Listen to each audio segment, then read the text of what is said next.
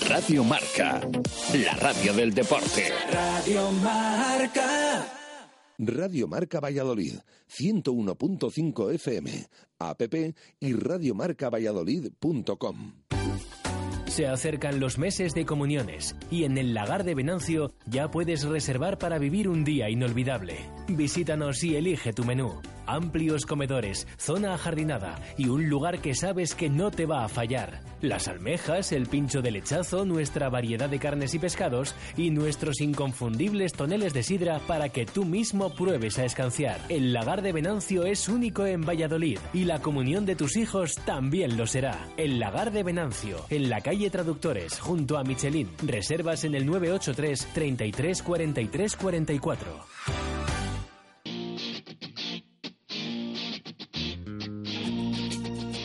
En Radio Marca Valladolid, rugby en zona de marca.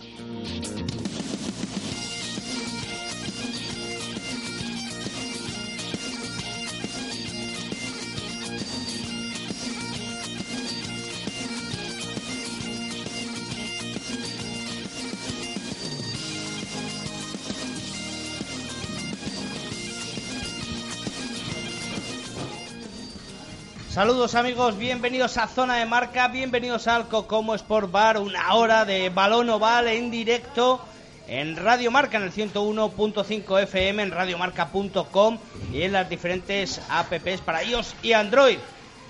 Eh, la Alcobenda nos privó de una reedicción de la pasada Copa del Rey, eliminar al BRAC. El Salvador repartió venganza y nos otorga la posibilidad de vivir otra final en Zorrilla. Cierto es que no depende del club en su totalidad.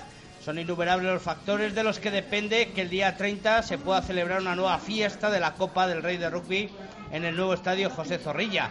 No serán dos equipos vallisoletanos, no, pero sin duda podría ser una gran fiesta. A partir de ahora comienzan las exclusivas, los rumores, los dimes y diretes y quedan todavía cerca de 90 días donde el rugby vuelve a tomar protagonismo. Otra vez 26.000 espectadores, otra vez gran audiencia de televisión, otra vez eh, todos los medios pendientes, otra vez Su Majestad el Rey.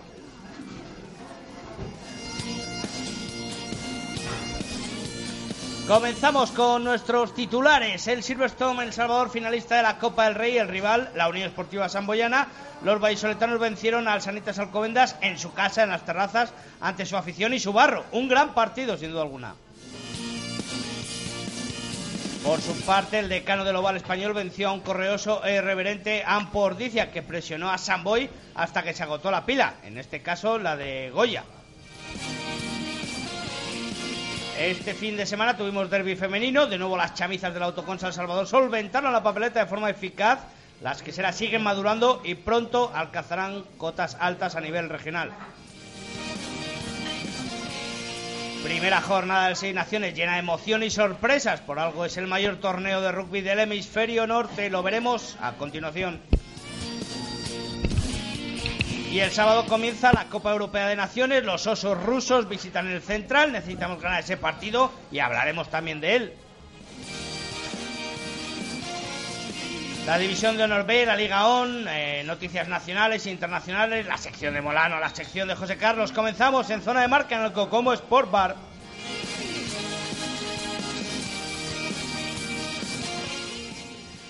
José Carlos Crespo, buenas tardes, bienvenido. Buenas tardes, Tito David. ¿Qué tal el fin de semana? Eh, estupendo. Maravilloso. Víctor Molano, saludos. ¿Qué tal? ¿Qué tal el fin de semana?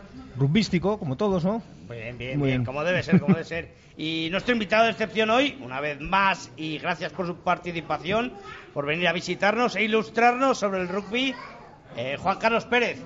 ¿Qué tal el fin de semana? Bastante bueno, bastante, bastante bien, sobre todo el domingo. Sobre todo el domingo bastante bien. Bueno, pues comenzamos, eh, comenzamos con ese partido que enfrentó el domingo a las doce y media en las terrazas el Silverstone en El Salvador. Visitaba un campo difícil, muchas dudas con respecto al campo. mm, Estaba en muy malas condiciones, lo vimos nosotros el sábado anterior frente al Fútbol Club Barcelona en el partido que emitimos en directo en emisiones deportivas con, muchas calvas. eh, bueno, parecía además casi una playa que, que- un campo de rugby. Y bueno, lo habían cuidado bien durante la semana, pero cayó el domingo por la mañana un aguacero impresionante y estropeó el campo. y bueno, pues nos dejaba entrever un partido que iba a ser de, de los de rugby, de los que les encantan los fotógrafos. Bueno, sí, de esos yo creía que al final se iban a, distinguir hasta menos las camisetas al final del partido. Se ve que no llovió mucho en Madrid, tampoco igual aquí en Madrid el domingo, y por eso aguantó. Pero yo hablando por lo primero del campo, ya que empiezas por ahí, a mí me parece que una semifinal de Copa del Rey, jugar en ese campo no es no es lo, no es lo ideal, no es lo admisible y, bueno, a comentas tiene muchos problemas, a ver si el ayuntamiento allí les echa una mano. Eh, bueno, va a hacer tan, malo que le van a hacer un campo nuevo. Bueno, pues a ver si lo, se, lo hacen bien y, superan esos problemas, ¿no? Porque es que la verdad es que la imagen es bastante mala. La zona donde llegó, pues el primer error ese de manos de, de Juan Ramos justo, esa zona, por lo menos yo por la televisión que lo estuve viendo, no estuve allí, parecía, vamos, He visto sembrados más aptos para jugar al rugby. No, no, era, era, la peor zona esa. Era la peor zona porque era, no había nada de césped, era todo barro en esa zona. Justo en esa zona era la peor. Y entonces, bueno, empezando por ahí, pues, pues eh, yo creo que además Alcobendas, por el tipo de juego que tiene, no creo que sea lo que más le favorezca tampoco, ¿eh? Porque es un equipo que, bueno, que le gusta jugar y, centrándonos ya en el partido, pues fíjate, yo creo que a Silvestre en El Salvador lo que le define en este inicio de años, el término ese tan de moda que está ahora, que es la resiliencia, ¿no? Que es el saber adaptarse a las a las circunstancias contrarias, ¿no? Bueno, pues el incontraria Duchet, ¿no? O Ducet, ¿cómo se pronuncia? Con Z. Con Z, Ducet. ¿No? Eh, ante, lucha ante la adversidad es, ¿no? Me parece. Pues es que un poco em, estamos viendo ahí al, al Chami instalado ahí un poco en la épica en este comienzo de año. Acordaos del derby, acordaos de la Copa Ibérica, las dos remontando, aquí aguantando los últimos minutos sin cebango. Y sobre todo es un equipo que a mí me gustó mucho ayer por la concentración, la atención de los jugadores y porque cuando el, el rival comete un error es capaz siempre de sacar partido, ¿eh? Está muy atento a esas circunstancias. ¿Pero qué queda, Juan Carlos, al final? ¿El, ¿Cómo se jugó el partido o el título? No, ayer fue una semifinal. Ayer eh, no se ganó ningún título, se ganó el pase a una, a una final, un partido duro, importante, muy importante. Pero es verdad que había que. Yo creo que los equipos se deben adaptar a las condiciones, ¿no? Y ayer había muchísimas malas, muy malas, porque no solo el, campo a lo mejor yo creo que hasta fue no fue lo peor para mí lo peor fue el aire el, el aire sí que condicionó todo el juego al pie era casi impracticable, jugando tenías el viento racheado en contra, cambió, las tuches ya no podían ser nada más que casi adelante y muy muy rápidas, decidió muchas cosas. Yo creo que, que el campo es malo para nosotros, malo para ellos, es verdad que ellos tienen dos jugadores que en ese tipo de, de, de campo pues no iban a hacer mucho, como bueno Perico hizo porque metió un ensayo, pero mucho menos de lo que siempre iba a hacer, ¿no? Para nosotros, yo no estaba descontento de jugar en ese campo, porque sabíamos que, podíamos sacar rédito en otras cosas, pero es verdad que la melee de, de Alcobendas aquí al queso le aguantó, que estaba dominando en muchas facetas a muchos equipos y, y nosotros conseguimos tener un partido serio y un partido eso de máxima concentración. Los errores en partidos de estos que son como casi finales se pagan muy caros y ayer cometimos pocos, uno en los primeros dos minutos en cosas que habíamos hablado, pero, pero bueno, luego lo supimos sacar. Bueno, incluso se permitieron ciertas excentricidades, como por ejemplo yo veo un patio de Hansi Graf algo lejos de lo que yo creo que indicaba un poco la sensatez, incluso un drop que se jugó, pero bueno, eso al final, pues oye. Sí, el drop más de más creo que para que porque venía buena presión y fue por quitárselo de encima, pero el pedir palos, la verdad que yo eso puede llevar a la desconcentración en sí, sí, ¿eh? sí, pero porque no, no. Y además porque teníamos el, en ese momento teníamos el viento a favor, es verdad, y podíamos haber mantenido la posesión y nosotros queremos la posesión, necesitamos tener la posesión. Eso al final del partido lo hicimos, no tiramos a palos eh, cuando íbamos ganando por, por tres puntos, fuimos ahí, estuvimos casi, no dejamos salir al, al, al Alcobendas de su campo en los últimos minutos, estuvo el partido como mucho en el medio campo. Yo creo que ayer tiene que ver mucho con en la zona del campo donde jugaras, porque jugar en ataque 100 eh, metros para meter un ensayo era casi imposible. En fases era, vamos, totalmente imposible. José, la concentración que tuvo El Salvador le faltó totalmente al Sanitas Alcobendas. No, yo creo que el, el, Chami ayer hizo alarde de lo que mejor se le da en estos últimos tiempos, que es esa intensidad defensiva, el asfixiar al rival defendiéndose muchísimo y se encuentran muy cómodos defendiéndose y al final no progresa ninguna, ninguna fase de las de ataque que hace tu rival. De hecho, creo que en toda la segunda parte eh, consiguió crear el Alcobendas una superioridad eh, únicamente por el flanco izquierdo y ahí el Chami se sabe defender muy bien. Eh, en la delantera tiene una delantera muy rocosa, muy aseada, que es capaz de parar las acometidas de cualquiera Bien es cierto que ayer en el juego abierto, en el juego cerrado, en la defensa, en la defensa esos delanteros, yo creo que son un punto superior a los delanteros del, eh, de Alcobendas. Y sí, eh, al final consiguieron sacar del partido Alcobendas y vemos como en su repertorio, pues un, un talonador pega una patada cuando tiene todo su equipo detrás en apoyo, un 8 que la recoge atrás se pega una patada también intentando ganar metros que no la saca de la caja.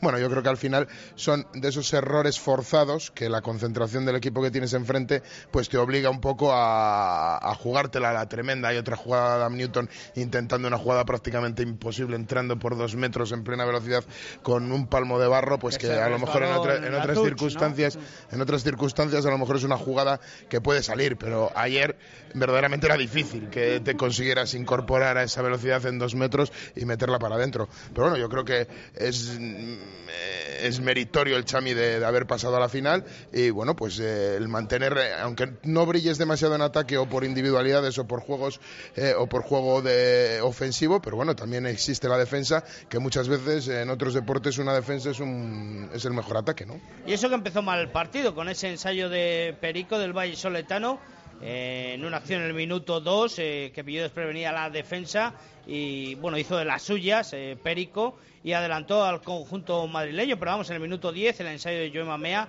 que transforma, que transforma a Hansi Graf eh, consigue el empate y cierto es también que tuvo mala suerte el Sanitas Alcobendas porque se lesionó dos, dos primeras líneas. Silvio y eh, Anaya, ¿no? Y Juan Anaya, efectivamente. Veremos además la evolución de la lesión de Juan Anaya porque estaba convocado con, con el 15 no, han, llamado a Dani Marrón, ¿no? en, su, lugar. Efectivamente. Eh, efectivamente, han, han convocado a Dani Marrón, con lo cual, bueno, pues te quedas sin dos jugadores, ¿no? sí, igual que ellos. Ellos ahora Villanueva y, y Bradley Leiter y, y, nosotros a Dani Marrón y a, Víctor Sánchez. Pero bueno. Ya, ahí habrá que ver ese partido aplazado, entonces, a ver, porque tienen que ser tres jugadores, ¿no? Para... Tres, tienen que ser tres. Se va a jugar, ellos nos han mandado hoy una notificación de que se juega, y pero que están mirando para la posibilidad de cambiar el campo. Yo creo que han jugado alguna vez en, en San Sebastián de, los Reyes es en, donde Puerta de Hierro y San Sebastián de, los Reyes han jugado bueno yo creo que es Puerta de Hierro San Sebastián de los Reyes han jugado creo que dos veces al principio de temporada cuando empezaron las lluvias y luego otras dos veces que yo les haya visto en Puerta de Hierro contra Ordicia si no recuerdo mal. Y ah, no, fue Cisneros el que jugó en portero, exacto. Una, una solo. Bueno, volvemos al partido, que nos despistamos. Eh, el, ensayo de Joe ¿cuánto, ¿cuánto hay que agradecer a Joe Mamea? Eh? Ocho años en el club. Sí, ocho años ya, un jugador de treinta y muchos años.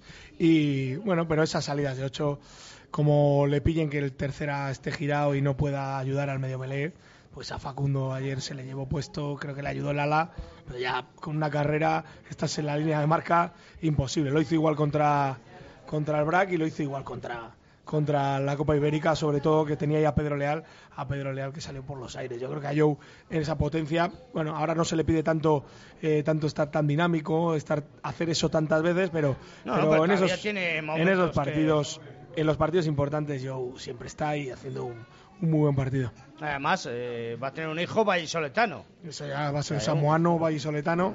Ah, eh, que con... Futuro jugador del Salvador, ¿no? Pues ojalá con los genes que tiene. Su madre mide más de un 80 y él, pues como es, pues fíjate. Lo discutía con, con Patino el otro día. Digo, un futuro 8. Digo, bueno, un futuro ala, fíjate un lomo, ¿eh? No, de esos rompedores. no estaría mal tampoco.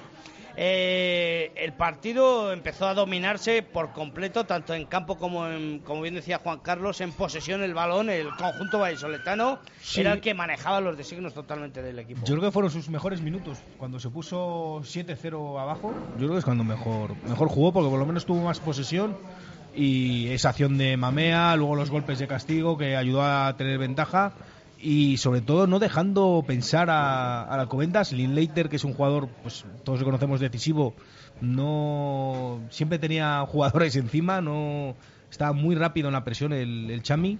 Y bueno, pues, eh, pues yo creo que esos fueron los mejores minutos, esos minutos de la primera parte que ahí consiguió la ventaja y, bueno, no sé si hay el viento no se cómo daba ahí en la primera ahí parte. a favor, ahí a favor, ¿no? Quizás. Ahí pudo, ayudar un poquito. ahí pudo ayudar un poquito y, bueno, pues estuvo yo creo que fue bastante meritorio porque la verdad es que viendo el partido con el 7-0 nada más empezar, ese balón que se le cae de las manos a Juan Ramos, Perico que empieza haciendo las suyas, que ya le conocemos que bueno, puede puede descuartizar un partido directamente Perico el solo, ¿no? Y entonces, bueno, pues eh, saber sobreponerse, yo creo que tuvo mucho mérito en ese momento. Eh, cierto es que yo lo dije al final del partido, que el, el Silverstone Salvador no había cometido tantos golpes de castigo como en otros partidos, pero es que tampoco tuvo casi la posesión el el conjunto, porque fueron eh, por parte del conjunto madrileño errores no forzados, como, como finalizaban casi todas las fases de ataque por parte de, del conjunto madrileño. Muchas se perdían por las bandas, por pases eh, eh, no, no bien transmitidos. Bueno, son semi no forzados, ¿no? Yo creo que le llevas a, intentar hacer un juego pues que no es el suyo. Antes lo decía el negro, es verdad que cuando ves a, a Rolls pudiendo contraatacar, pero que veía tres presionándole a tres tíos y con Roll, eh, sobre todo Fouls que le, paró muy bien en muchos de los aspectos, tanto a él como a Villanueva, pues se quitó el balón del medio. Hubo un momento que tiró una patada cruzada que fue como una cosa rarísima. Sí, que se quedó dentro encima de la Se quedó dentro, no sé qué pasó, y veías hacer cosas raras. Y cuando haces cosas raras en el, en el, mundo del rugby, yo creo que terminas fallando. Yo creo que, que nosotros, la primera parte para mí me gustó mucho, me quedo con que con que tuvimos ocasiones de ensayo, que eso y también en la segunda alguna, y, eso es con lo que con lo que me quedo. Nosotros también eh, nos quedó rematar. Hubo dos touch, dos tres touch en zonas claras que, no conseguimos cerrar. Ellos hicieron muy bien, no nos dejaron montar moles, ni uno solo, se quitaban en todos y tenían bien estructurado para que no hiciéramos moles y no pudimos en, bueno, eso que es una de las facetas mejores para nosotros. Y que encima en barro tienes que jugar de pie, porque como vayas muchas veces al suelo, eh, el balón se empieza a embarrar, la defensa tiene todas las de ganar porque, porque se abre y puede meterte presión y, y con presión, ya que los pases no son buenos, eh, vas a tener problemas. Yo creo que en eso sí que estuvimos bien. Teníamos preparado una buena defensa para Brad, pero, pero nos ayudó también el estado del campo y del viento, nos ayudó a, a que esa defensa todavía fuese mejor. Bueno, se llega al descanso con 7-10 después de un golpe de castigo transformado por el apertura vallisoletano. Eh, una, ventaja muy corta en el vestuario. ¿Cómo, cómo lo enfocas? No, estábamos, teníamos que mantener, había que cambiar un poco, sobre todo con el viento en contra. No podíamos utilizar las, bombas arriba de, sobre todo las patas a la caja de, Juan, porque es zurdo y venía el aire encima en ese lado. En toda la parte izquierda no podía patear, teníamos que dárselas a Gansi queríamos eh, llegar hasta el balón un poco a Tom Pierce, que para eso estaba de centro ayer y que nos podía ayudar también con el juego al pie. Y bueno, y mantener la posesión, mantenerle sobre todo, más que la posesión, el, el estar en su campo. No cometer errores y estar en su campo. Pero bueno, sabíamos que iba a ser una parte dura, que los que entrasen, si iban a haber cambios, tenían que entrar muy, muy calientes porque entrar en un partido así es, muy jorobado. Y, bueno, seguir manteniendo un poco el juego que estábamos haciendo, no podíamos cambiar mucho más y que como te fueras a más de un ensayo, ahí sí que remontar iba a ser imposible. Casi hasta los seis puntos era calma para nosotros. O sea que los seis puntos, cuando estábamos seis por arriba, estábamos hasta tranquilos porque es una diferencia difícil porque anotar ensayos era casi casi imposible. En ese minuto 10, efectivamente, en la segunda parte, donde consigue transformar otro golpe de castigo Hansi Graf, y en el minuto 75, pues es cuando eh, Bradley Leiter eh, recorta, eh, se echan arriba, pero tampoco pueden, son capaces el conjunto madrileño de, buscar las vueltas al conjunto chamizo, José. hubo minutos ahí un poco dramáticos. Yo creo, yo creo que, yo creo que no y sin ánimo de, de, menos, de quitarle mérito al triunfo, yo creo que el Chami ayer acabó sufriendo y acabó, acabó tirando, creo que fueron cuatro touch, acabó perdiendo prácticamente seguidas y una melee que le robaron. O sea que no fue, no fue miel sobre hojuelas. Lo que pasa es que yo creo que contemporizaron muy bien y estuvieron muchos minutos a seis puntos. En los mejores minutos del Alcobendas no consiguieron sumar puntos y luego les entraron las prisas. Pero yo creo que hubo un momento en el que parecía que el Alcobendas podía dar la vuelta al partido pasada la, pasada la mitad del segundo tiempo. Pareció, yo creo que el Chami gana el partido en los últimos diez minutos de la primera parte y en el primer cuarto de hora de la segunda. Creo que es cuando gana el, el partido. Y creo que a partir del cuarto de hora de la segunda parte el Chami sufre lo que pasa es que sabe sufrir y cuando ellos intentan pasar la línea de 5, pues no se lo dejan, no les dejan eh, cosechar ese terreno tan fácilmente, pero sufren y mucho, que pierden esas, esas touch, que hay una que, que, coge el segundo en segunda línea, que nunca me sale su, su nombre, Picnica. que Picnica, que se gira, hace un reverso y casi se mete por, el, por la parte de atrás de la, de la touch, que a continuación viene la expulsión de, de Cebango que, estuvo a punto de tocar la campanilla, ¿eh? Sí, tuvieron dos touch. Por cierto, Cebango yo creo que no llega ni a tocar el balón. Va a placar Y además que aunque toque el balón, él lo va a aparcar, hace el gesto, se ve en el vídeo que él está agachado de la cabeza y mete las manos para aparcar a Newton y, y además el balón se va fuera directamente, o sea que es que él ni, ni la corta, pero bueno, es una amarilla que es una amarilla problemática porque tiene tres y no podría jugar este partido. Nosotros no sé si recurriremos, vamos a mandar el vídeo, pero conociendo cómo es el comité de disciplina es difícil que cambie las cosas. Arbitrar los partidos en el deporte es complicado y más en el rugby, ¿no? Pero bueno, lo vamos a intentar porque queremos, no por nada, porque creemos que es injusta, pero bueno, el arbitraje también yo creo que estuvo bien ayer, que a Torres es un partido difícil, le llevó bastante, bastante bien, partido complicado de arbitrar. Lo único bueno es que los dos equipos en Melé, que era donde esos partidos se te complican, pues se mantuvieron, hubo muchas derrumbadas y, hicieron un, un, buen, un buen trabajo. Bueno, pues eh, victoria, victoria para el conjunto chamizo por ese 10 a 13. Eh, y bueno, eh, la verdad es que mm, se desplazó muchísima gente eh, de, desde Valladolid a tierras madrileñas para, para ver el partido. Y la verdad que mucha emoción al final. Sí, ¿eh? nosotros estábamos encantados porque parecía que jugábamos en casa. Sí. Era la grada donde estabais vosotros, esa grada era casi nuestra y luego enfrente había también mucha gente, así que nosotros encantados. Nosotros estaba, se notaba ani- animar mucho, es verdad que, que se había movido muy bien por parte del club, por parte de Pablo en la central había, bueno, habían organizado autobuses, entonces nosotros encantados. Yo creo que se nota y hay, mo- hay momentos malos en los partidos que, que cuando te animan pues siempre, siempre es mucho mejor, así que nosotros encantados y al final encima fue una fiesta, comimos con todos los aficionados en un restaurante, así que genial para, para nosotros y seguimos, bueno, poderles corresponder con una alegría que es jugar una final de Copa, que bueno, ahora ya se está hablando de, de cosas mayores, pero solo meterte ya en una final es algo importante. Es algo muy importante, sin duda, sin duda alguna. Eh, antes de hablar de la otra de la otra semifinal, de ese partido que enfrentó al conjunto catalán frente al Ampordicia, que en principio, Víctor, eh, teníamos como, como más desigual, ¿verdad?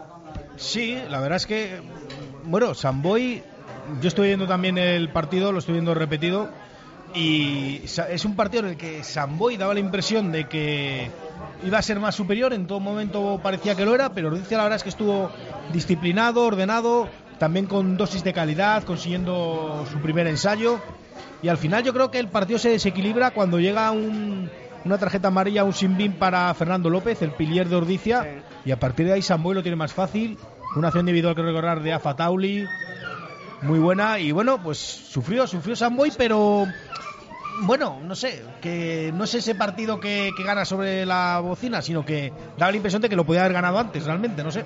O sea, fue, fue bastante Se superior. para conocía, se conocía el ganador antes de acabar el partido, ¿tú lo sabías, Juan Carlos? Sí, no, no, me lo dijeron al final, no, durante el partido no, pero al final sí que me dijeron, ha pasado Samboy en cuanto terminó el partido. Yo, bueno, es verdad que Ordicia tenía muchas ganas, pero veía ganar en Samboy es muy, muy difícil ganar en Samboy. Yo creo que era el favorito y lo llevó a cabo. Yo creo que, eh, además, pues, he visto un rato, he visto a ratos el partido hoy y sobre todo la lesión de Julen Goya también, igual que la de Fernando, pero la de Julen, que es el líder total, ahí el equipo creo que de cabeza baja Ordicia y ya Samboy yo también pienso que lo podía haber ganado un poco antes. Yo creo que Samboy estuvo cómodo prácticamente todos los minutos del partido. Creo que Lordicia tiró de raza, que es lo que hoy por hoy en lo que más en lo que más brilla ese Ordicia de que es capaz de ponerle un plus más de agresividad en, esa- en acciones defensivas en ensuciarte todas las abiertas pero yo creo que era cuestión de tiempo y creo que Samboy estuvo muy tranquilo los, los 80 minutos y bueno pues se llevó la victoria yo creo que merecida en ese Bueno, en llegó a estar por partido. delante el conjunto vasco. Sí, pero es que Samboy, es que es, bueno, Juan Carlos de Lewis Williams nos podía hacer un clink, ¿no? Directamente. sí, sí. Pero es un equipo que siempre es como muy, eh, como muy diésel, ¿eh? Siempre pam, pam, al mismo ritmo, no se pone nervioso, ni brilla demasiado, pero tampoco baja. Y es que daba esa impresión que iba pues a su ritmo y al final se iba a acabar imponiendo. Yo es lo que me ha... Y empezó incluso con la exclusión de Rast, que es Sí, sí, sí. jugador pero- muy importante también para los ordizarras. Sí, Ordizia estuvo bien en la primera parte, ¿eh? la primera parte yo creo que estuvo bastante bien, pero luego también el paso de los minutos, los condicionantes que hemos dicho, al final, al final es que Que es un equipo que, que tiene buena melee, que tiene buena tus, que, que, no es un equipo que falle en nada realmente. Entonces, y en casa es muy complicado, yo creo. ¿Llegaste a pensar, Juan Carlos, bueno, si pasamos nosotros, prefería a uno a otro? Nah, nos da, igual, nos da igual un poco. Yo creo que al final es un partido complicado contra cualquiera de los dos y yo tengo ahí una espina con, con claro, de hace tiempo que se la, queremos devolver, pero, bueno, yo creo que también me hace mucha ilusión enfrentarnos a, a Luis eh, por todos los años que he trabajado con él, al Maño, que tengo amistad con él personal, así que bueno, un partido, mientras no sea en San Boy, eh, vamos bien, vamos a, iremos por buen paso. Bueno, en aquella final de Gijón, por cierto, estabas tú de entrenador. Luis, éramos Lewis y yo los entrenadores. vosotros, fíjate. Y el Tommy y Maño eh, jugaba con el San Boy, el titular juego de Pilier. Es verdad, está Tommy. ¿Esa, en qué año fue? ¿2007? Eh, no sé, fuimos ganamos todo ese año, campeones de liga, copa y supercopa, pero no me acuerdo. Yo creo 2007, sí, yo creo que fue 2007. 2006 yo creo que fue la, la final aquella del derby, del primer derby, digamos, en una final. Que sí, entonces sí. Chami fue el año siguiente. Fue 2006, 2007. Sí, sí, sí, 2007. Hicimos tres seguidas, que fue hecho, que ganamos en Zaragoza, otra en casa con el derby y la siguiente ahí en 2007, en Gijón. Cara, y cómo pasa el tiempo. Buena añada, buena añada. ¿Cómo pasa el tiempo? Fíjate, recordaba eh, recordaba Álvaro en un tuit que en ese partido se, se, retiraron él y Asís. Ah, sí. Fíjate, Asís. la, primera, la primera que se retiró Asís. La primera que se retiró Asís. Sí, sí, Álvaro sí. Me acuerdo que fue muy, muy emotivo la charla. Él dio la charla y fue muy emotiva. Bueno, fundamental, Walker Fitton en la touch estuvo bastante bien y a mí Gonzalo Núñez también hizo un gran partido. Bueno, de hecho lleva dos, tres partidos en un muy buen nivel, ¿no? Gonzalo es un, jugador que nos da muchas cosas porque es eh, alguien que rompe mucho, muchas defensas, que es muy bueno con el balón en, la mano y que luego presiona eh, muy bien los racks. Un estilo, bueno, pues como Gerardo también que lo hace, son dos jugadores número 7 que están cerca de la pelota y ayer sobre todo hubo dos recuperaciones, una que hace una recuperación y otra que es un golpe de castigo por retenido de, de Alcobendas cuando estaba saliendo, que que es el del saque de centro de cuando ellos se ponen a tres, cuando quedan 10 minutos, y él le hace, le hace Gonzalo, y esa es eh, importantísimo. Además, yo creo que se ha medido, que ahora hace, comete menos golpes de castigo, y para mí es un jugador excepcional.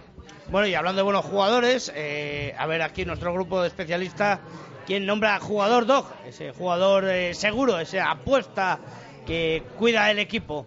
Víctor. Yo ya veo los partidos bajo presión, pues siempre digo, a ver quién doy jugador 2, a ver a quién doy jugador 2. Pues mira, en los partidos de barro a mí me gusta fijarme el que esté más embarrado. Y yo creo que Matt Fowles estaba bastante embarrado y estuvo, yo creo que estuvo muy intenso en defensa. Y bueno, pues a Matt Fowles, por ejemplo, se lo daría yo. Yo se lo daría también a Matt Fowles porque creo que bueno, bueno, hizo bueno, unanimidad, esto es extraño. increíble. No, hizo, hizo dos defensas sobre todo ahí en tres cuartas partes del campo que yo creo que, que además de dos, de dos robos de balón que no entendía muy bien el Chami cómo se los habían hecho, que, que consiguió tirar del equipo para adelante y decir, oye, nos han quitado el balón, pero no vamos a no dejarle salir, que tenemos el campo ganado. Y yo creo que Matt Fowles ayer estuvo especialmente bien en defensa. Bueno, pues Matthew Fowles es eh, nombrado ese jugador Dog, eh, con Dog seguridad y control, seguridad, videovigilancia, alarmas, detección de incendios, quieren ayudarte, cuidan de tu hogar, cuidan de tu negocio, protegen lo que más te importa. Contacta con ellos en el 902 10 98 11 o en el email dog arroba y control.com y con el jugador dog llegamos a nuestro descanso y volvemos enseguida desde el Cocomo Sport Bar en la calle Barbecho número 25 en el pasaje junto a la ex fundación Cristóbal Gavarrón. Muy bien, volvemos ahora. Radio Marca Valladolid, 101.5 FM, app y radiomarcavalladolid.com. Cocomo Sports Bar de Valladolid. Más de dos años contigo nos han convertido en el sitio ideal para ver deporte en directo o pasar un buen rato a cualquier hora del día. ¿No sabes dónde echan un partido? En Cocomo Sports Bar lo tenemos todo. Puedes elegir caña de rubia o tostada. Siempre te ponemos tapa, pidas lo que te pidas. Y con ambientazo los fines de semana por la noche. Y ahora también hamburguesas, raciones y bocatas. Cocomo Sports Bar, pasaje de la calle Barbecho. Desde hace más de 40 años, en Grupo El Salvador nos mueve el afán de servicio, con la ampliación de nuestra red de tanatorios en Valladolid, Medina de Rioseco, Tudela de Duero, Montemayor de Pililla, Peñafiel y Mojados, queremos estar más cerca de ustedes en estos momentos. Grupo El Salvador, haciendo sencillo lo más difícil. Un servicio de agencia funeraria castellana, 983 25 12 25.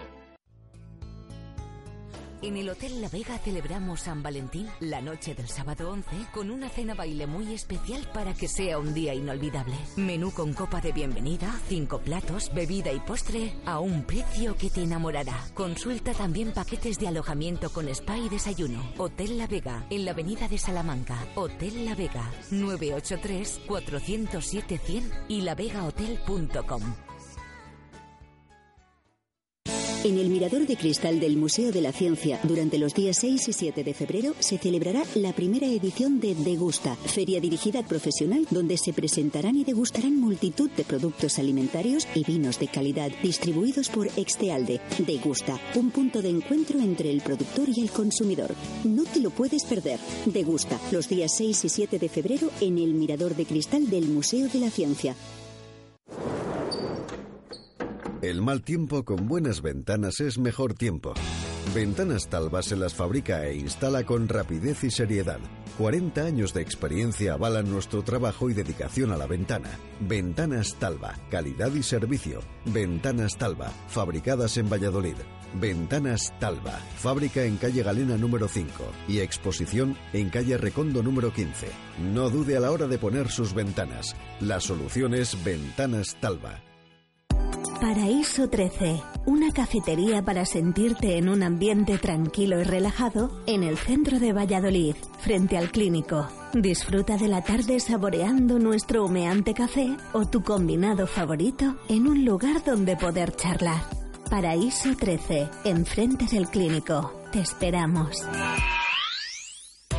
Construcciones José Miguel Rojo. Más de 20 años haciendo reformas de todo tipo. Mantenimiento de comunidades, rehabilitaciones de fachadas y centralizaciones de contadores avalan nuestro trabajo. Pídanos presupuestos sin compromiso en comercial arroba josemiguelrojo.es o en el teléfono 615 646 037. Verá como sí le salen los números. Construcciones y reformas José Miguel Rojo. El trabajo bien hecho. It's a beautiful night. La mejor opción para este San Valentín es el Lagar de Venancio. Te esperamos este próximo fin de semana y hasta el 14 de febrero para que te enamores de nuestros platos. Para comer, para cenar, son fechas ideales para que pruebes en el Lagar de Venancio nuestro famoso pulpo a la brasa o nuestras insuperables carnes y pescados. Este San Valentín lo celebramos en el Lagar de Venancio. Reserva en el 983 33 43 44. El Lagar de Venancio. Calle Traductores, junto a Michelin. Radio Marca Valladolid, 101.5 FM, app y radiomarcavalladolid.com. En Radio Marca Valladolid, rugby en zona de marca. Volvemos desde el Cocomo Sport Bar, volvemos con zona de marca, volvemos con la información del balón oval y volvemos con nuestro invitado, con Juan Carlos Pérez, entrenador del Silverstone El Salvador, finalista de la Copa de Su Majestad el Rey 2017. Bueno, ¿dónde se va a jugar? ¿Dónde se va a Eh, jugar? es es queda que ahí va yo. Vamos a comentar nosotros con los dimes y diretes, con los rumores. A mí, fíjate, mm, supongo que lo habéis visto, el alcalde ha abierto una encuesta en Twitter. Yo lo- cuando lo he visto está medio llevan 2.000 opiniones Sí, ya y el 75% así zorrilla. La gente Sí, está sí. volcada. De ¿eh? hecho, yo lo, lo miré Pues ayer cuando, cuando voté, eh, iba al 72%. ¿Tú has votado también? Sí, iba, no os digo el qué. al, Si 70 quieres te lo digo yo, sí. al 72%, luego lo miramos eh, pues una hora después, habían votado otros 300, había bajado al 70 y hoy se ha encontrado otra vez al 70 y tantos por ciento. O sea que eh, los criticaban también diciendo, bueno, es que es el alcalde de Valladolid, contestan los de Valladolid. Claro, es que son los de Valladolid los- y el alcalde quiere saber qué opinan los de Valladolid. Entonces es aplastante y unánime que, que quieran eh, jugar en Zorrilla y que no, repetir esa fiesta que fue el fútbol, Juan Carlos. Juan Carlos yo creo que también. Yo encantado. Vamos, yo encantado, directamente. Lo primero porque es jugar en Valladolid. Eso lo tengo claro y deportivamente es lo mejor para nosotros. Y luego si volvemos a jugar en el Zorrilla, yo creo lo que no, lo que no debemos hacer nunca es comparar al año pasado. Lo del año pasado está hecho, es Ah, algo eso, eso se hace siempre. increíble, pero es que comparar a una cosa que, que fue inédita y que yo creo que a lo mejor no se vuelve a repetir en muchos años o no se vuelve a repetir nunca, pues es difícil. Yo creo que el éxito no es lo que pasó el año pasado, eso ya es mucho más O sea, que que éxito. tú crees que si se hace en Zorrilla no se llena. Aunque, y aunque no se llene, no tiene por qué dejar de ser un éxito, ¿no? Y yo, si se hacen las cosas bien, se podrá llenar, imagino, o no, no lo sé, pero que al principio era un éxito, lo que para el año pasado en esta fecha era 12.000 o 10.000 era un, Un éxito, éxito, era un éxito. eh, pues eh, es que ahora parece que 26.000, eh, 22.000 es, eh, 22.000 es mal, es malo ya, ¿no? claro, es que, es que se lo digan al Valladolid, ¿no? Por ejemplo. Yo, creo que si la final de Copa es en Valladolid, eh, creo que bueno, el Chami está obligado a hacer todo lo posible para jugar en Zorrilla, el ayuntamiento también y, y- y- y los demás como vallisoletanos, pues tenemos la obligación de apoyarlo. Yo creo que es algo evidente. Yo creo, yo creo que se. Perdona, Víctor. No, que no juega el Valladolid en casa, que no hay los... sí, bueno, sí, sí que juega. No, ese fin de semana, ¿no? El del juega 30. contra el Numancia. Ay, la leche, pues yo creía que no, fíjate. Bueno, pues habrá que gestionarlo de nuevo, ¿qué? Que adelante al sábado y jugar el domingo por la mañana. Bueno, de todas maneras, eh, no sé qué es lo que, que iba a decir, se me dio el cielo. roto con lo de jugar el Valladolid en fíjate, casa. Yo estaba convencido que no. Pero bueno, la cuestión es que yo lo, lo que nos enseñó el año pasado es que si te tiene que parar algo, que te pare la realidad, ¿no? Pero que no te... No tener miedos de comienzo a decir, bueno, ¿qué pasa? Que a lo mejor llevamos menos gente, no sé qué, bueno, pero... pff, si a lo mejor va menos gente. Bueno, pero a si, priori- luego, si luego es un fracaso, vamos a ponernos en lo peor, pues que te lo diga la realidad. Pero no que tengas miedo de principio Sí, sí, de, claro. de no querer ir hacia adelante. Yo creo que, fíjate, es que lo del año pasado, claro, es que no se repetirá. Es que yo creo que no se va a poder repetir. Yo creo que sí. No digo este año, pero yo creo que se puede repetir. Bueno, pues puede ser, puede ser en otro condicionante, no sé, a lo mejor sí, ojalá sí, yo qué sé. Pero- Pero, es que Para los de rugby hace dos años meter un partido en un campo de fútbol Sí, sí. sin saber los espectadores ya era un éxito. Llevar a un evento, organizar una cosa como la que se hizo el año pasado ya era un éxito. Y luego 10.000 era un éxito, pues. Eso es lo que tenemos que buscar. Es, nosotros tenemos que dar la mejor difusión. Eh, lo habéis visto ayer. Es el bueno para el rugby jugar un en un campo y dar una retransmisión en el que se vea que jugamos en campos todavía tercermundistas. Pues cerca de yo creo 6.000 que lo no. vieron en emisiones Claro, deportivas. pero la gente que no es de rugby ve ese campo, yo mi abuelo que me ha llamado hoy dice, pero ¿cómo jugáis ahí al, al rugby? Yo, Pues, pues no te, pues como ve a Her- Hernani y se muere. Claro, es que, es que al final nosotros tenemos que ver y tirar un poco arriba y poder ver un partido de rugby. ¿Te acuerdas de la final de, bueno, te claro. acuerdas de la final de Palencia, lógicamente? Sí, bueno, yo no- Pero ¿te acuerdas cuando el lleno, cuando saltaron los jugadores que Increíble. empezó a rugir que estábamos al lado? Ya nos parecía que eso no se iba a repetir otra vez. Además, de Es verdad, lo que es lo que iba a decir yo, que parece que eh, lo del año pasado de, de Valladolid, del Zorrilla, bueno, pues eh, yo creo que fue un logro eh, de la leche, pero efectivamente tanto el Chami como el Quesos o como los equipos de Valladolid habían hecho propuestas eh, a través de Palencia, a través de del Sardinero, el Quesos, yo creo que quedó un poco más deslucido, pero bueno, que ya se habían intentado cositas y algún día tenía que pitar, o sea que yo creo que fenomenal por ambos equipos y yo creo que este año hay que intentarlo, hay que poner carne en el asador y intentar que vaya todo el mundo y a lo mejor como dice Juan Carlos los 26.000 no, no es porque Yo sé- no yo son creo- los dos equipos de Valladolid pero bueno Creo que se quedó mucha gente con ganas de vivir el espectáculo. Eh, Felipe de Rugby Alcalá me dijo ayer 400 de Alcalá vamos a volver a ir y yo creo que, que se alcanzaría muy buena entrada. Sí, ¿eh? es que tenemos que pensar que, que hubo mínimo 15.000 que no eran de Valladolid. ¿eh? Sí, sí, sí, sí. O sea, que es que de Valladolid íbamos los socios de cada uno, los simpatizantes, mucha gente de Valladolid, porque la llamada del Zorrilla es llamada, la gente quiere ver eh, es- Sí, la cosas llamada, del rey, la llamada del rey, Claro, el rey también. No, no, el Ya rey, estaba, el rey ya estaba. el rey ya estaba lleno Ya estaba Zorrilla lleno cuando dijo que venía. ¿eh? Eso fue Se las 10.000 que no vinieron. Si queréis, si queréis, tiramos de hemeroteca, pero yo creo que de forma accidental la gestión de la presencia o no del rey fue estratégico. Fue estratégico porque cuando se puso en duda que viniera o no viniera ya estaba todo vendido. Mm. Hasta ese momento era prácticamente seguro que iba a venir el rey. Pero bueno, que me parece muy bien, La que fue primera una circunstancia semana- que empujó y ya está. Pues no hay que darle más vueltas. La ¿eh? primera O sea, semana esa justo antes de Semana Santa que se vendieron casi las 9.000, 10.000 entradas, ni se hablaba del rey siquiera. Eh, había un efecto llamada y luego empezó la histeria por conseguir entradas y que se sabía que se iba a llenar y todo el mundo quería entrada. Y luego ya, pues sí, especular con que venía o no venía, pero yo creo que no afectó absolutamente para nada. Bueno, el, el alcalde eh, lo va a intentar, va, no sé si habrá hablado ya con eh, Juan Carlos Martín, con Hansen y lo iba a intentar. A mí me ha dicho que lo iba a intentar. Luego vamos a ver el pliego de condiciones que saca la federación también. Claro, hay que Ya ver. vimos lo que pasó con la Supercopa. Y vamos a ver otras ciudades que a lo mejor quieren empujar, ¿no? Pues un partido atractivo. Fíjate, yo creo que Yo ayer, yo ayer iba un ¿Pero poquito dónde? con Ordicia porque me hubiera- yo creo que hubiera movido más gente Ordicia. No, sin duda. Solo sin por duda. la cercanía y Porque mí- lo ha demostrado. Si ayer a Burgos- semifinales- a Burgos me dijo que el, el alcalde quería llevarlo y les daban el plantillo. El, el- el club de Burgos quiere, quería llevarlo, pero claro, hubiera sido Ordicia, porque claro, está cerca y había sido, pero San Boy es, es difícil que venga tanta gente porque estamos muy lejos y porque es muy complicado. Para mí es complicado, si hubiera sido, pero bueno, eh, ha venido cuando ha sido las finales contra el BRAC, esas dos Sí, finales, y vino bastante gente de San Boy, pero claro, en masa tanto como Ordicia, que te metió aquí medio pueblo. Juan Carlos, como mucho 400, 500 seguidores Sí. de San Boy. Sí, es que Ordicia en la final de Copa te vino 5.000, que es Sí, que el pueblo sí, son sí. 10.000. Sí, sí, sí, Es sí, que sí, sí. estaba el pueblo para, vamos, para ir los ladrones a Estaba robar a toda- todas las casas. estaba toda la zona algo, Jerry. estaba. Tu- Tuvieron que poner refuerzo, seguridad. Y la final de liga aquella con el queso se recordáis también. No hubo tanta gente como en Palencia, pero mucha gente Increíble, también. Sí, sí, hubo, hubo, hubo- hubo mucha. Bueno, eh, avanzamos un poco y si no nos quedamos sin tiempo, vamos rápidamente con eh, la Liga de División de Honor eh, B, empate del eh, Emerging El Salvador, empate a 10. Eh, bueno, buen resultado frente a Uribe Aldea. Sí, con el Ibaldea sacamos dos puntos, pero bueno, el- como se puso el partido parece que íbamos bien, luego remontó eh, Uribaldea y volvimos a remontar nosotros para hasta el empate.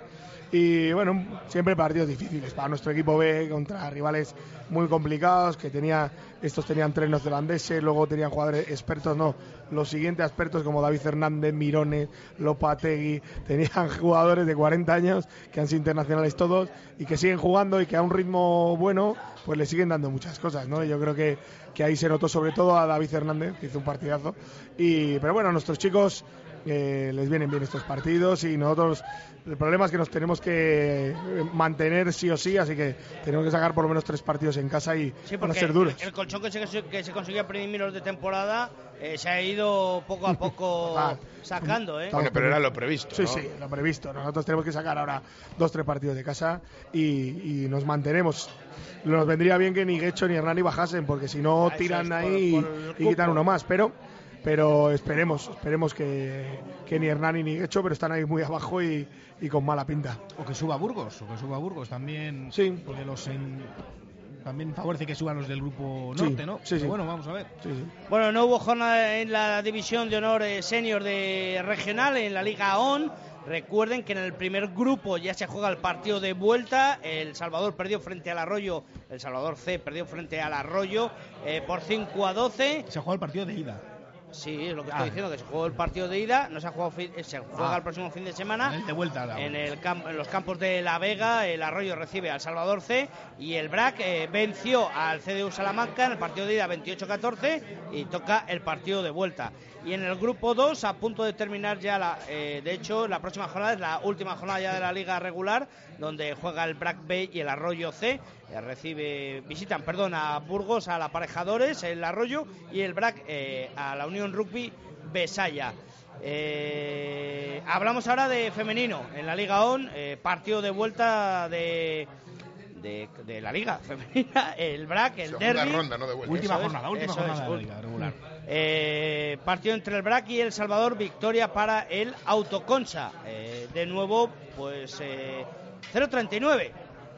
Poco por las mejorías que habíamos notado este año al BRAC, sí que quizás buscábamos ahí algún resultado un poco más igualado, ¿no? No sé, viéndolo un poco desde fuera, yo tampoco he seguido muchos partidos, pero bueno, el BRAC.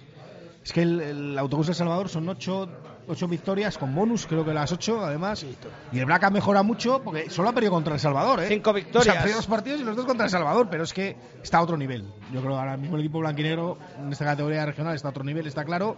Y el BRAC ha mejorado mucho porque el año pasado no ganó ningún partido, este año solo ha perdido contra el Chambi por ahora, con lo cual, bueno, Y empató contra el Salamanca, contra el CDU. Sí, eso es, y un empate tiene también, pues bueno, pues, pues bien, lo que pasa es que es otro escalón. Digamos que dentro del segundo escalón, pues el BRAC lo ha hecho muy bien.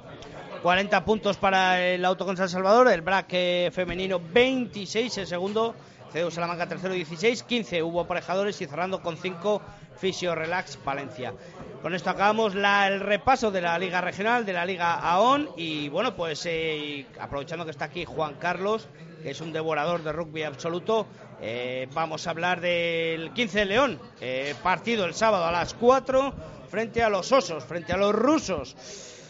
Eh, partido importantísimo, Juan Carlos. Es el partido clave, yo creo que es el partido clave. Hay partidos que, que tienes que ganar sí o sí. Este es el que va a decidir mínimo si quedas segundo o tercero, Segundo. ¿no? Yo creo que partido complicado, los rusos vienen eh, haciendo cosas buenas como las franquicias, el Enisei ha hecho cosas muy buenas en la segunda competición europea, el Krasnodar que jugó contra nosotros también. Es- han perdido antes de ayer, el sábado en la Vila, contra el British Army, que es un equipazo, eh, la Armada Británica. Pero bueno, yo creo que aquí en casa tenemos que sacar el bonus. Eh, Es la presión que tenemos que tener, porque como vayamos allí sin, sin el bonus va a ser complicado, va a ser bastante complicado el año que viene. Así que sabemos que son dos años, que cambian mucho las cosas, pero aquí tenemos, hace dos años se les ganó con bonus y yo creo que hay que, hay que repetirlo. Yo creo que es el, y además con el equipo que saca España con, Eso es, con Ruet y demás, yo creo que estamos capacitados a que, a que los rusos lo pasen mal. Eh, para que nuestros oyentes sepan, viene lo mejor de lo mejor a nivel francés y a nivel, y a nivel español. Pero a nivel francés viene lo que siempre hemos deseado, tener a los mejores. Sí, No más o menos. en falta tú a alguien. No, más o menos todos. Eh, falta Pinto que está lesionado y alguno de esos aperturas que siempre decimos que vienen Malí o, o Ruiz. Pero bueno, yo creo que el equipo es un equipazo y sobre todo eh, donde tenemos que que parece mentira, contra los rusos hay que ganar en delantera. Yo creo que la delantera nuestra les puede hacer mucho daño. Ellos en tres cuartos son muy buenos, eh, los jugadores rusos, y nosotros en delantera, con el ritmo que le puede poner Ruet, creo que les hacemos, les hacemos ba- bastante daño. Pero un partido complicado porque la presión de jugar y que y luego que España, aunque la ventana estuvo muy bien de noviembre, partidazo contra Tonga y muy buen partido contra Uruguay, eh, pues no se han vuelto a concentrar. Han tenido dos días por ahí perdidos en Barcelona o tres días y los rusos es que llevan concentrados un mes. Así que eso siempre es lo, lo difícil. El primer partido es su- ahora su pretemporada casi. Entonces siempre eso es complicado. Pero bueno, yo Bueno, espero, confío en, en España y que, que va a ganar con bonus. El 15 de León tiene un arma secreta también que es Mar Álvarez, ¿no? Claro, bueno, más que secreta ya la conocen en muchos sitios, pero yo creo que el físico y, y eso estamos, estamos bien cuidados. Lo tenemos esa parcela. Yo creo que el staff técnico es muy bueno. Santi eh, es un entrenador muy bueno. Miguelón, eh, yo creo que en la, en la técnica con la, con la touch y el mol está haciendo cosas muy buenas, está haciendo muy buen trabajo. Y Mar en la preparación física que es la mejor, así que en eso no tengo dudas que estamos bien, bien administrados.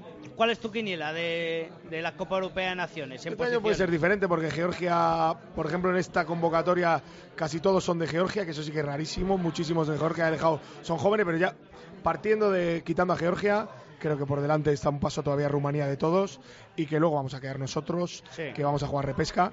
Y Rusia va a estar por debajo, Alemania está apretando porque han puesto mucho dinero y los últimos van a quedar los belgas. Eso a priori, luego ya, ya se Sí, verá. hay que verlo. Hay que verlo, hay que, hay que jugarlo. Hay que jugarlo. Hay que jugarlo, efectivamente, que luego son 15 contra 15. Mm. Vamos a ver el central, que tiene pinta de presentar un lleno a reventar. Mm. Veremos, eh, como decimos, el sábado a las 4 en Madrid, ese España-Rusia.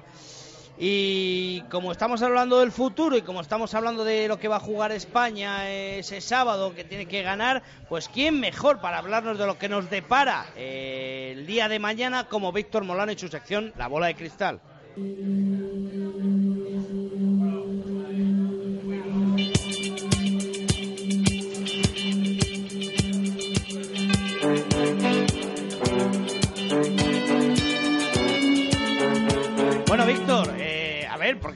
Poniendo el nivel muy alto últimamente. Eh, José Carlos, No tan me alto, has no tan traído alto. la libreta donde apuntas los designios que marca Luego Molano. dice, lo apunto en sucio y luego lo Por- pasa limpio. Si es que me- no, luego lo pide porque es- no, que no, que lo tengo pasado a limpio. luego, luego vemos, luego vemos, tuiteamos la foto luego, a ver si es verdad o no. Víctor, ¿qué, qué, ¿con qué nos vas a sorprender hoy? Fíjate, yo eh, quería hablar del partido de, del España-Rusia. Quería apostar ahí al España-Rusia. Fíjate cómo te he ¿eh? Voy a altos vuelos ya, ya estoy harto de la Liga Española, pues porque suelo fallar, vamos. Por eso lo digo. Y bueno, pues eh, yo es que venía convencido de echar agua al vino ah, y decir, cuidado con los rusos, que el Enisei, fíjate los resultados que han tenido, que han ganado dos partidos en Europa, a ingleses y a, irlandes, a galeses, perdón. Cuidado con estos bichos. El Krasnillar, pues ya lo, lo sufrió el Chami también. Y sí, entre los dos en y Krasnillar creo que son pues 20 jugadores de la convocatoria rusa prácticamente, por lo que he visto.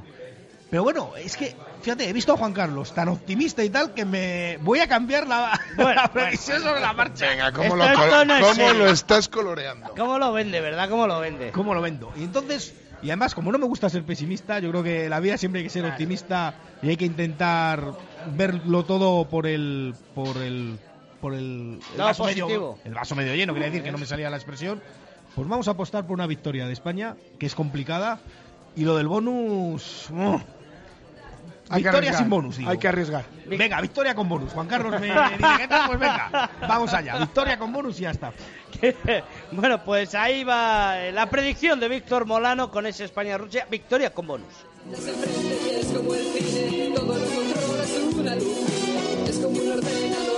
Y después de esa clarividencia de nuestro compañero Víctor Molano, pasamos a la lucha del pequeño contra el gigante.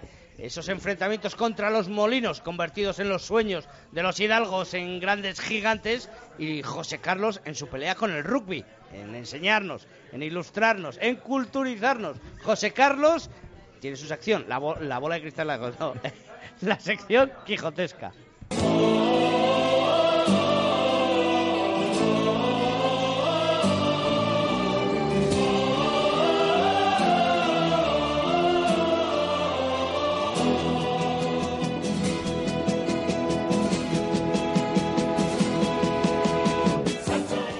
Ahora, José Carlos.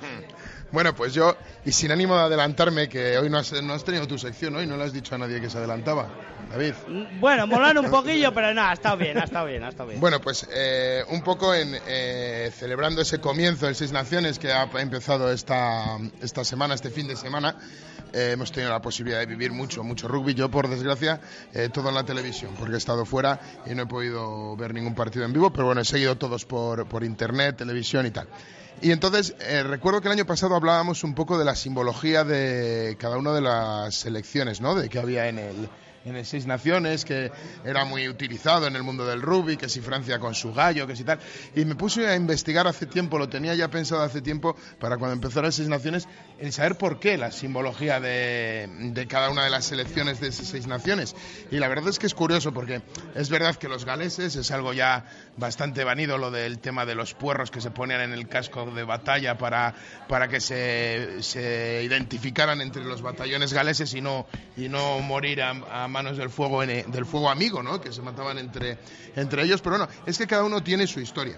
Y empezando un poco el repaso, pues eh, hablando de Francia, con ese gallo, el gallo, el gallo francés, la verdad es que eh, el gallo francés aparece desde, desde el medievo en simbologías, en simbologías eh, mo- monárquicas en Francia, pero bueno, no es hasta el Renacimiento hasta que, hasta que empiezan, hasta que empiezan a, a usarlo. Y la verdad es que al principio surgió como, como una burla, ¿vale? Surgió como, como se reían de un monarca francés que decía que tanto gallo como francés era la misma palabra. Bueno, lo debía decir el hombre así un poco a lo tonto y sus adversarios pues les llamaban gallius, gallius y al final pues se quedaron con ese con la denominación de gallos a los escuadrones a los escuadrones franceses.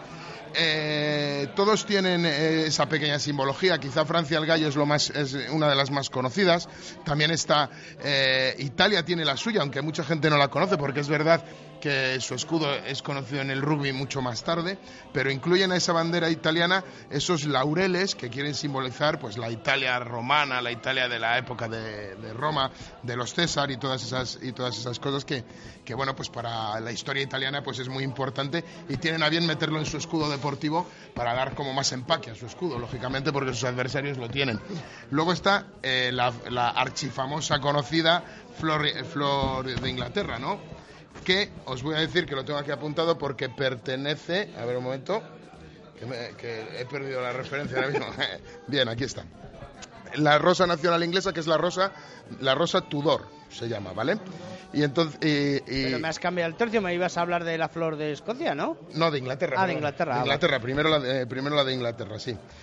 Eh, bueno, pues el eh, la, la rosa de Inglaterra viene del tiempo de las, de las guerras civiles del siglo, del siglo XV entre la Casa Real de Lancaster y la Casa Real de York, ¿no? Que era la Casa Real de Lancaster tenía una rosa rosa, valga la redundancia, y la Casa de York tenía una rosa blanca y entonces se creó esa rosa blanca y, blanca y roja para un poco unanimizar el país de Inglaterra y tal, y perduró desde el siglo XV como, como la rosa de, de Inglaterra, ¿no? de las dos grandes casas, pues se creó esa, esa, esa rosa.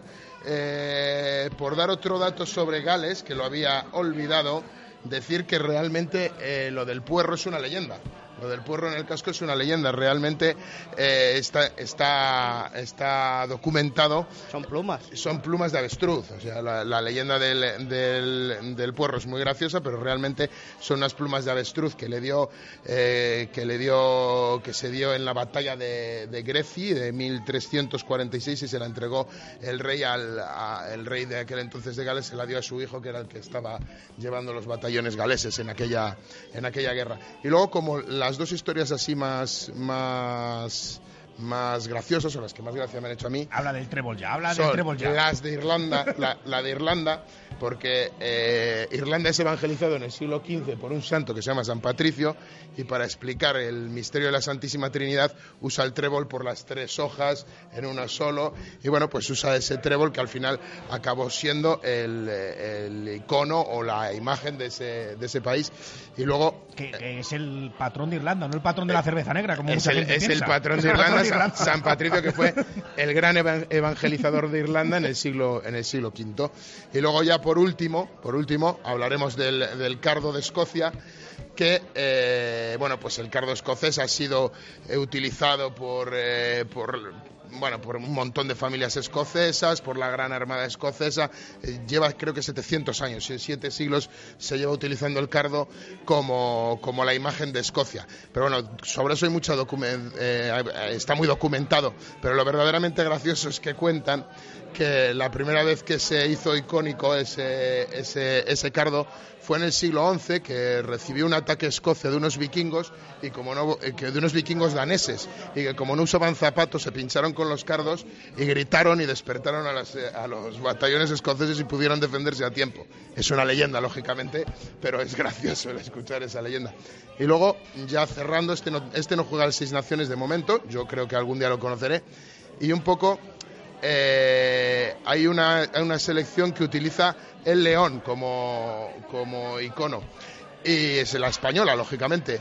Y leyendo sobre el tema, la verdad es que no tiene, no tiene leyenda, la tendremos que crear cuando lleguemos a, cuando vayamos subiendo de nivel.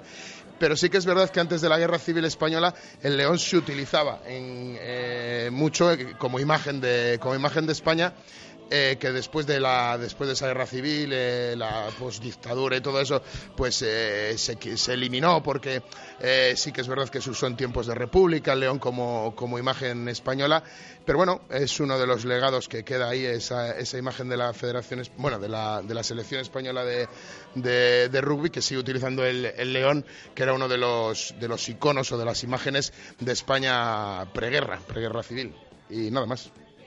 Eso es todo amigos Bueno, pues una nueva lección de José Carlos Crespo en su sección quijotesca. Ir ganando, lógicamente, con su sección. Hablamos del Seis Naciones y, José Carlos, te tenemos que dar la más sincera felicitación porque dijiste que iba a ganar Escocia el Seis Naciones. Bueno, y de momento va, va por el camino, ¿eh? Va por el camino, No, además. nada. Este año que se instauraba la puntuación eh, por bonus, pues eh, la verdad es que fue un partidazo. Yo creo que el mejor de los tres. Juan Carlos, tú seguro ya los has visto los, los tres. Sí, Escocia yo creo que hizo un partido. Además, Pero ya has visto eh, los tres. No, no he visto los tres. Ah, el de eh, Gales Italia he visto no unos tienes- tro- un no trozo. tienes horas, es El imposible. de Gales Italia he visto trozos, he visto trozos. Pero el Inglaterra fue un buen partido de muchos intercambios y además a mí me apetecía saber si, si alguien podía ponerle frente a, a la Inglaterra de Jones y a puntito estuvo de, de darle la sorpresa a la alicaída a Francia, ¿no? Que Sí. todo el mundo tenemos como muchas dudas de ellos y de Inglaterra no teníamos ninguna y ahora nos ha creado más el que ha ganado que el que ha perdido, que eso es una cosa de esas raras que pasa en el deporte, pero Inglaterra lo sacó, yo creo que el cambio de Medemele fue clave, cuando salió el segundo Daniker como que esto cambió, que cambió todo, pero que Francia me no sé si decir me gustó, pero que Francia me esperaba menos y me sorprendió que, que al final tuvo, tuvo cosas buenas y que pudo ganar a Inglaterra en Twickenham, que ya es mucho decir. Y con Escocia, que bueno, con Cotter, el entrenador, tuvimos relación porque eh, nos auspició en Nueva Zelanda, que era él y su hermano entrenadores de Managuato, estuvimos una semana con él. Anda. Pues es un entrenador de impresionante, muy bueno y que va a hacer jugar a Escocia como no jugaba antes. Pero claro, Escocia, el problema que tiene es que no tiene tantos jugadores para elegir como los demás. Sí. Y las lesiones parece que no, pero le hacen mucha más bella que a otros como Gales, que pueda sacar mucho más, teniendo lesiones importantes como tenía, ha podido sacar un buen equipo. Un auténtico partidazo, sin duda. Yo se lo recomiendo. Es Escocia 27, Irlanda 22, Inglaterra 19-16 a Francia, Italia 7, Gales 33. Eh, la clasificación pues del Seis Naciones liderada por Gales con cuatro puntos igual que Escocia, Inglaterra tiene cuatro también y cerrando Francia con uno, Irlanda con uno y Italia con cero. Y hablando de rugby internacional, eh, las eh, Leonas de Seven en Sydney quedaron eh, undécimas. Eh, perdieron los tres primeros partidos de la liga regular y ganaron el partido contra Brasil, pero mm, llegaron a la undécima posición. No, Hay contra que- Brasil creo que perdieron, ¿no? Y Ah, perdón, es verdad, es verdad. Perdieron con. Brasil y ganaron con, con Papúa Guinea, cierto es. Y bueno, pues poco a poco creciendo en las eh, World Seven Series femeninas. Eh, llegamos al final, Juan Carlos. eh, felicidades de nuevo y a ver qué conseguimos en esa final y sobre todo, ahora por los dos partidos aplazados. Sí, ahora queda mucho. Agüita. Vaya partidazo el domingo otra vez, ¿eh? Otro partido contra Alcobendas, partido duro, y, pero bueno, yo creo que ya estamos dentro de la final de Copa, que era algo muy importante para, para el club y para nosotros, y ahora, bueno, paso a paso que queda mucha liga. Pues muchísimas gracias por acompañarnos una A vez vosotros. más. Víctor Molano, eh, Venga. gracias de nuevo. Hasta la próxima. José Carlos, gracias. A vosotros. Y ustedes siguen informados día a día de 1 a 3 en directo Marca Valladolid en el 101.5 FM y nos vemos en una semana con más noticias jugosas del balón oval Soletano. Hasta luego. Pablo